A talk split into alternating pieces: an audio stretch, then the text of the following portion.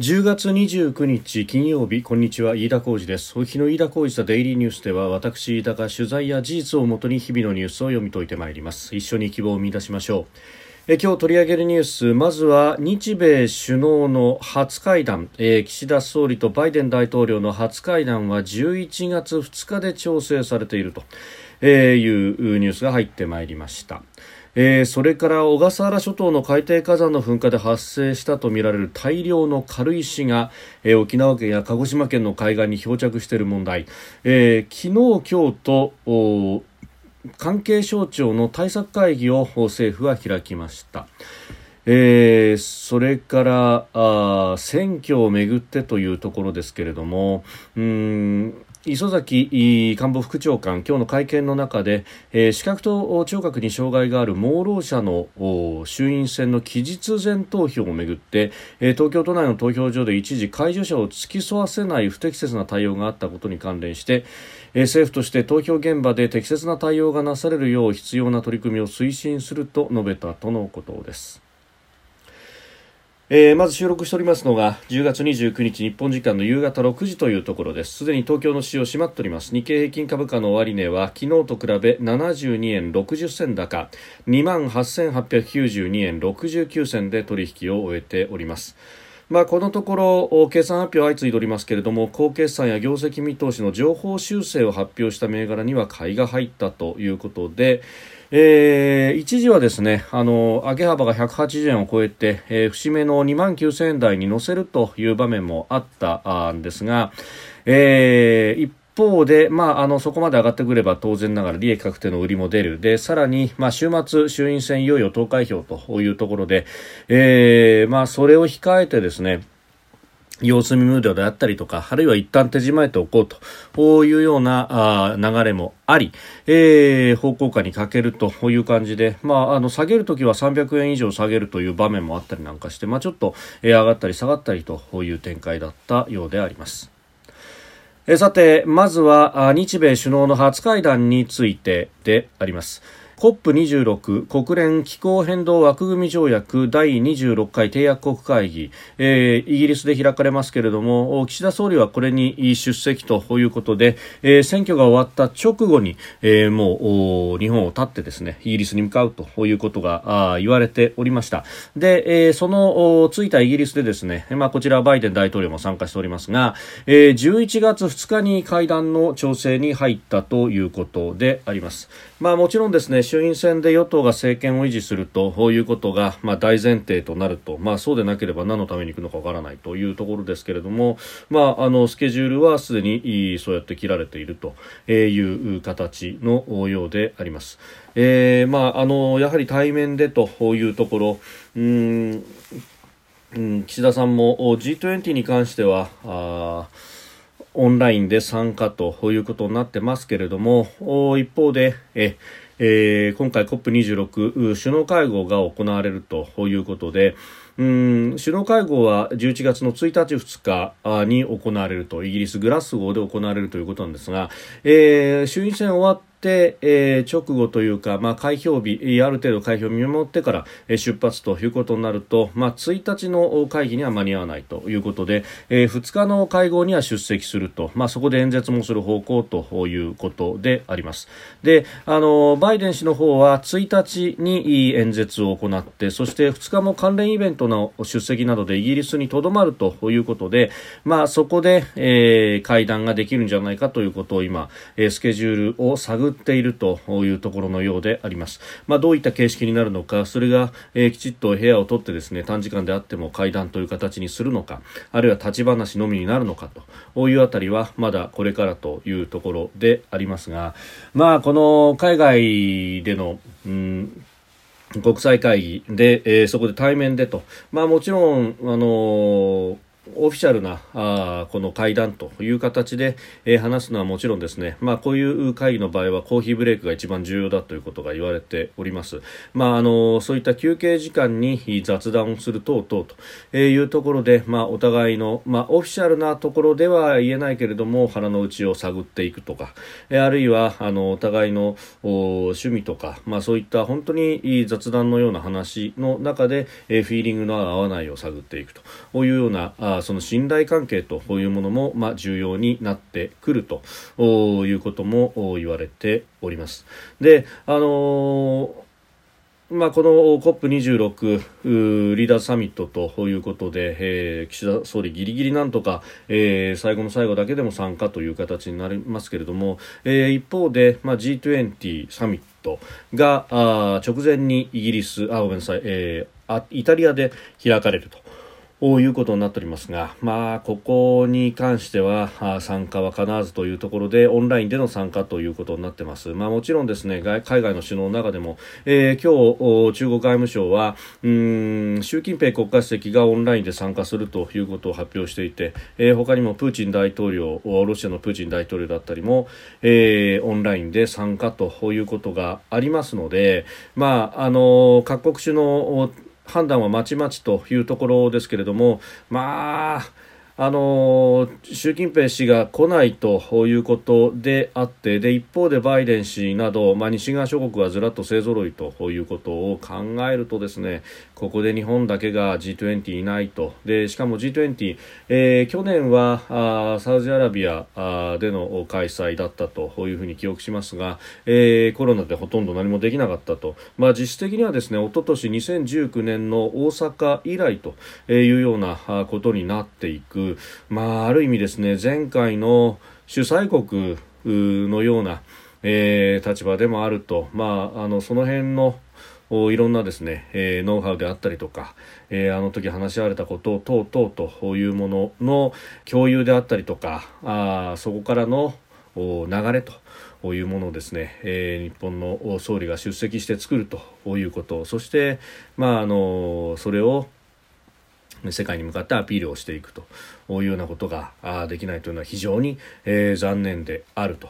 まあ、あの世界の重心というものがですね、え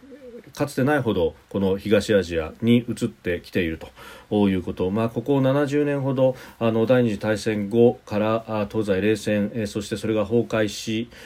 というところまではですね、えー、世界の、まあ、ホットなスポットというものが、えーヨーロッパあ東西ヨーロッパの衝突であったりとか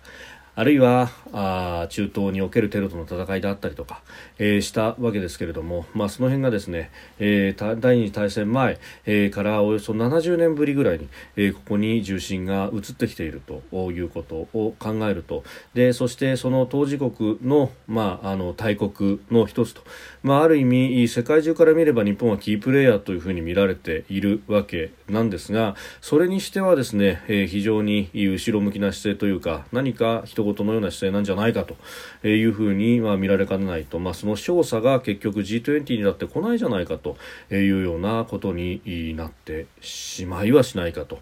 えー、いうことも考えられますしまたあのこの選挙においてもですね、えー、外交安全保障というものが、うん、大きな争点になったりしてこないということの歯がゆさということあのここでは何度もそれを申し上げておりますけれども改めて思うところであります、えー、台湾の蔡英文総統の発言アメリカの兵隊さんが台湾で、えー、訓練のために来ていると駐留していると。いうことを発表した、まあ、今までそういったことはなかったわけで、えー、いかにその緊張感というものが高まっているかの証左であろうということもありますしまた日本の周りをアメリカあごめんなさい、えー、ロシアと中国の艦艇が、えー、津軽海峡から大隅海峡とぐるっと日本の周りを一周していったというようなことであるとかあるいは衆院選告示の日合わせたかどうかは定かではありませんけれども北朝鮮はミサイルを発射してくるなどなどと非常にこの日本の周りというものが緊迫している中でえ何かこう内向きというかですね日本の国内にえフォーカスが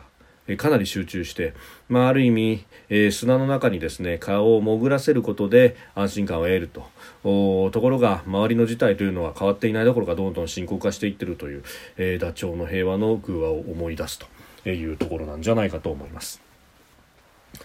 えー、それからですね、あのー、小笠原諸島の海底火山の噴火で大量の軽石が発生し、それが、えー、海流に乗って沖縄県や鹿児島県の海岸に漂着をしているという問題です。えー、昨日と今日ですね関係省庁対策会議を開いたと松野官房長官が明らかにしました、えー、昨日の開催は伏せられていたようですけれどもそれはあの岸田総理が、うん、衆院選のために鹿児島県入りを予定していて街頭演説の発表での合わせたということのようであります、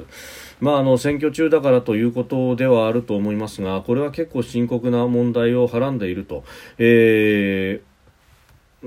まあこれ、あの、漁船などがですね、えー、エンジンを回せなくなってしまうと、まあ、あの冷却水を汲み上げようとするとそこが詰まってしまって、えー、船が動かなくなるというようなことが起こっております、えー、まるでセメントを流し込んだかのようなですね、えー、一面灰色の、えー、軽石に覆われたようなあ状態でうん港全体があ灰色くなってしまっていると、まあ、これだからあの養殖のいけすとかもですね、えー、甚大な被害も受けるしというところであの沖縄県の国頭村では、えー、ここで撤去が始まったということではあるんですけれどもあのショベルカーですくい上げて、えー、そして、えー、それを運んでいくとこういう地道な作業を繰り返していると。で、まあ、これあの沿岸近いところはショベルカーでやりますけれどもおちょっと届かないようなところはあオイルフェンスななどを使ってですね、えー、まあフェンスを船で引いて回収することも計画するということなんですが、まあ、前例が何しろない作業ということで、まあ、手探りでやっていくしかないということであります。まあ、このじゃあ、えー、フェンスを船で引くということになるとじゃあその船をどこから持ってくるんだという話と、えー、その船が軽石の影響で、えー、航行不能になってしまっては、えー、元も子もないというところで一体どうしようかというあたりもですねうんいろいろと知恵が必要なんだろうと思います。ですしあのえー、阿蘇山の噴火の時にですね航空機への影響というところはお話しましたが、まあ、このあの船の影響というのもそのエンジンを冷やす冷却水が、えー、基本的に海水を汲み上げて、えー、冷却をしそしてそれをまた海に戻すということを海上の船舶の場合はやっているそうなんですが、まあ、ここの取水口があの汽水線に近いところであるとちょうど軽石が浮かんでいるところと同じということで、えー、詰まってしまうと。ういうことが起こるようであります。まあ、大きな船の場合はあの喫水線より下にあの沈んでいる部分が大きいそこからまあお水を汲み上げればなんとかなるかもしれないというようなことも言われておりますがこれあんまり深刻になってくると日本のシーレーンということにも影響が出てきますしまたあの海上をパトロールしている海上保安庁の船であるとかあるいは、えー、海上自衛隊の船というところにも影響が出かねないというところは、まあ、考えておかなければいけないことだろうと思います。で特にですねあの海上保安庁の船はあの不審船を追跡する等々というところで、まあ、非常に出力そして速度が求められるという中でですね、まあ、あの船のイメージのあのプロペラを回してとあの水中でプロペラのような、え、ものを回してという形ではなく、え、ウォータージェットといって、まあ、水を吸い込んでですねそれを高速で吐き出すことによって推進力を得るという形のものを使っている船というのが、非常に多いとえー、いうふうに言われております。まあ、このところの心臓線などもですね、基本的に、まあ、特にあのあまり大きくない形の巡視船などは、えー、そういったあ駆動方法をとっていると。そうすると、まあ、水を吸い込むわけですから、これはもろに影響を受けてしまうと、えー、いうことになる。まあ、そうじゃなくても、尖閣や、あるいは、あ大和隊等々、そして、まあ、これからのシーズンは、えー、どんどんとですね、北海道の方の漁場も、えーえー、活況になっていくということで言うとさまざ、まな、えー、ところで戦力が割かれているわけですが、まあ、それが影響を受けると。いうことになってきかねない。で、今は、あの、鹿児島や沖縄に流れ着いていっているということですが、まあ、これがですね、黒潮に乗ってい、えー、くということになると、うん、日本海、日本列島、日本列島のまあ、あのちょうど沿うような形で、えー、太平洋を北上していくということにもなってくる、えー、そうなってくると、まあえ沿岸の工業地帯なども影響を受けると、まあ、工業地帯工業用水の汲み上げの影響というものも考えなければならないと、まあ、何しろ前例のないことですけれどもことごとさようにですねいろいろなところに影響が及ぶ可能性があるということであります。まあ、このリスクというものをですねきちっとこう認識しながらやっていかなければいけないし、まあ、ただでさえあの油の値段が高くなっている。あるいは、えー、サプライチェーンが新型コロナの影響で、えー、一部滞りを見せているところがあるなどに加えてですねでさらにコンテナの値段も高くなっているであるとか、えー、利益をする人がなかなか見つからないというところでアメリカのでは、えー、コンテナの滞留がかなり、えー、起こってしまっていてそして、えー、それが巡り巡って日本へ向かってくるコンテナの不足そして、えー、運賃の高騰というところにもつながっているなどなどに加えてですねこの軽石の影響で、えー、ますます物資が入ってこないということになるとこれ、えー、海運国そしてうん世界中からまあ物を集めることによって成り立っている日本経済というものは、えー、ちょっと暗雲が垂れ込めてまいります、まあ、その辺もですねきちっと手当てをしなければならないんではないかということも思うところであります。えー、それからですね、えー、いよいよ選挙というところ、まあ、期日前の投票は相当活気を見せていると、えー、かつて、え、前回戦と比べてもすでに30%から40%ほど伸びているというような報道が、まあ、中間の段階でも総務省から発表されておりましたが、えー、その中でですね視覚と聴覚に障害がある盲ろう者の、えー、衆院選期日前投票をめぐって、えー、都内の投票所で一時介助者を付き添わせないという不適切な対応があったということが報じられました。で今日磯崎官房副長官が会見の中で政府として投票現場で適切な対応がなされるよう必要な取り組みを推進すると述べたということであります。まあ、あの公職選挙法はやむを得ない事情があれば介護する者が同行できるというふうに規定をしております。まあ、基本的にはですね、えー、この投票というものを誰に投票したかというところは、まあ、あのきちんと秘密が守られないと何かの圧力があったりとかああいうこともあるので、えー、基本的には、本人が一人で、記入をしそして投票すると。いう形になるわけですが、まあ、あのこのやむを得ない理由であれば同行ができるというふうに定められておりますし、えー、またですね、まあ、こういったことを考えるとえー、投票用紙をもらって、えー、それに自分の手で鉛筆で書いてで投票するという形が、まあ、今はその一本線だけということになって、まあ、あの周りの解除等々で、えー、サポートをするというところになっておりますがうん、まあ、そういった方々の投票行動を、まあ、これだけ発展したテクノロジーの中でどう支えていくのかというようなこともですね、えー、考えていかなければいけないことなんだろうと思います。まあ、あの一足飛びにその全てをネット選挙にするということになると、まあ、これハレーションも大きいしというところですがただこういったあの障害をちの方も等しく一票で、えそして等しく日本国民だということを考えるとですね、えー、そこを今までのように、まあ、人によってのサポートというのももちろん大事ですけれども、まあ、それだけじゃなくて、えー、テクノロジーとしてどうやっていくのか本人の認証がきちんと確認が取れた上で、えー、ネットだったりとかあるいは何かこうデバイスを使っての投票というものができるような、え社会を作っていくということまさにこれこそが多様性でありダイバーシティなんではないかと、まあ、その本来の形なのではないかというふうに、まあ、思うところであります。まあ、今回の選挙はまだあの公選法の規定も間に合わないし従来通りにやるしかないというところですけれどもただあのここから先のことを考えればですね、えー、そろそろそういったものの変革というものも必要なんではないかということ、まあ、いろんなことを示唆するニュースだと思って取り上げました。飯田小泉デイリーニュース月曜から金曜までの夕方から夜にかけてポッドキャストで配信しております。番組ニュースに関してご意見感想飯田 TDN アットマーク Gmail.com までお送りください。飯田小泉デイリーニュースまた来週もぜひお聞きください。飯田小泉でした。